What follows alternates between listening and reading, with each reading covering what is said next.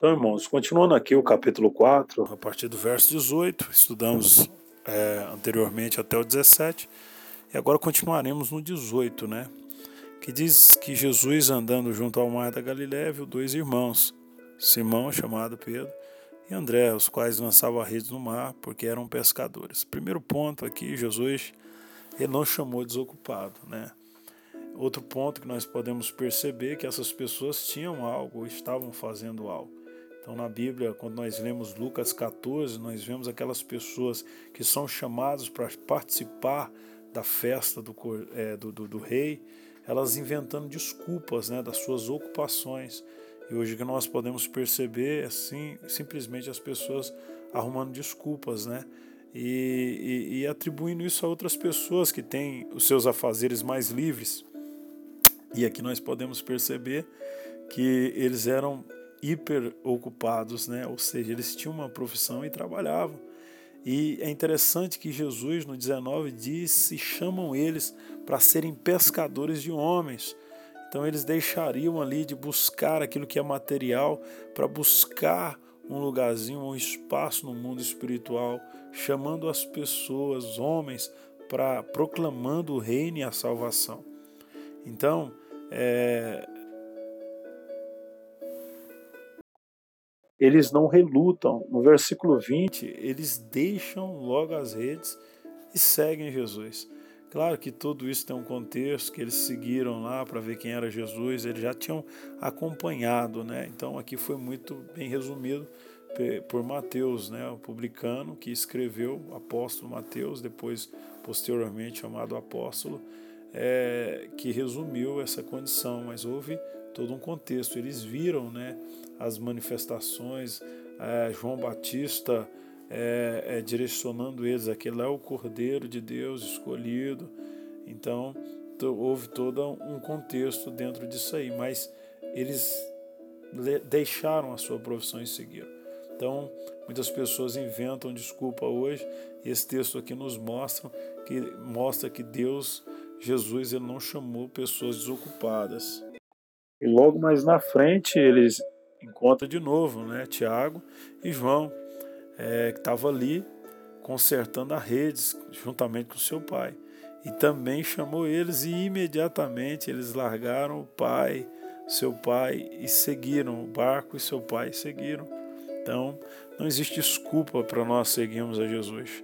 E muitas vezes somos relaxados na obra porque é, inventamos, né, ou, ou colocamos as nossas ocupações como desculpa, e isso num contexto bíblico não pode ser usado como desculpa. E no verso 23, Jesus inicia o seu ministério, né? logo depois da tentação de ter chamado os apóstolos, ele inicia o seu, o seu ministério, ensinando, inclusive nas sinagogas, e pregando o evangelho do reino. Interessante, pregando o evangelho do reino.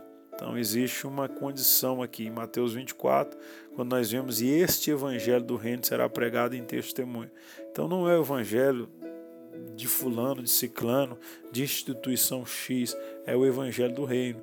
E esse evangelho que Jesus pregou, às vezes as pessoas tentam ajudar Deus e misturam ele com várias coisas com vários sentimentos humanos, cultura humana, e acaba atrapalhando né, o evangelho do reino ser pregado.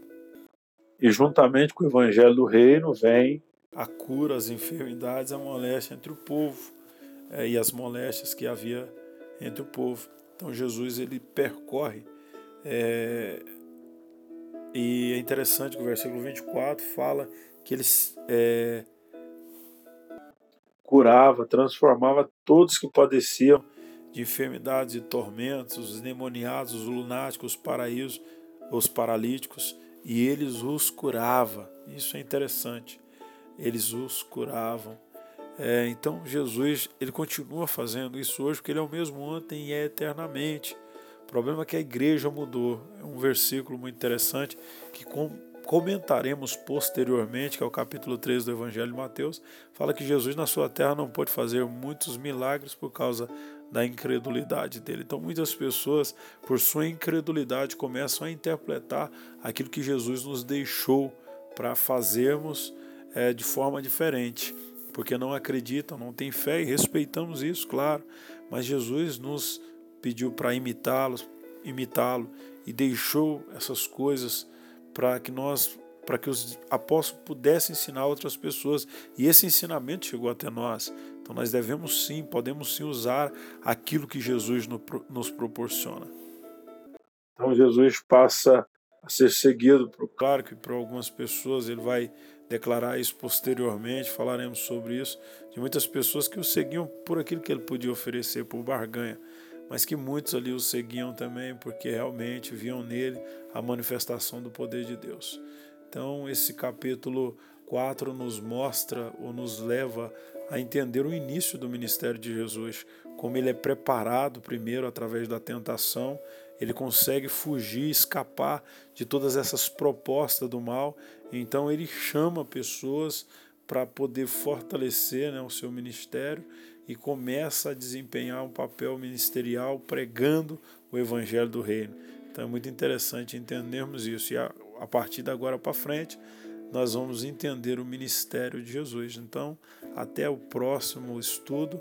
É, você pode nos acompanhar aí no Anchor, no podcast da Google e, e também no Spotify. É só você ir lá no Play Store e baixar, né? Baixar aí qualquer um desses aplicativos citados aí, tá ok? Que Jesus te abençoe, que você possa é, crescer e ser edificado com esse estudo, em nome de Jesus.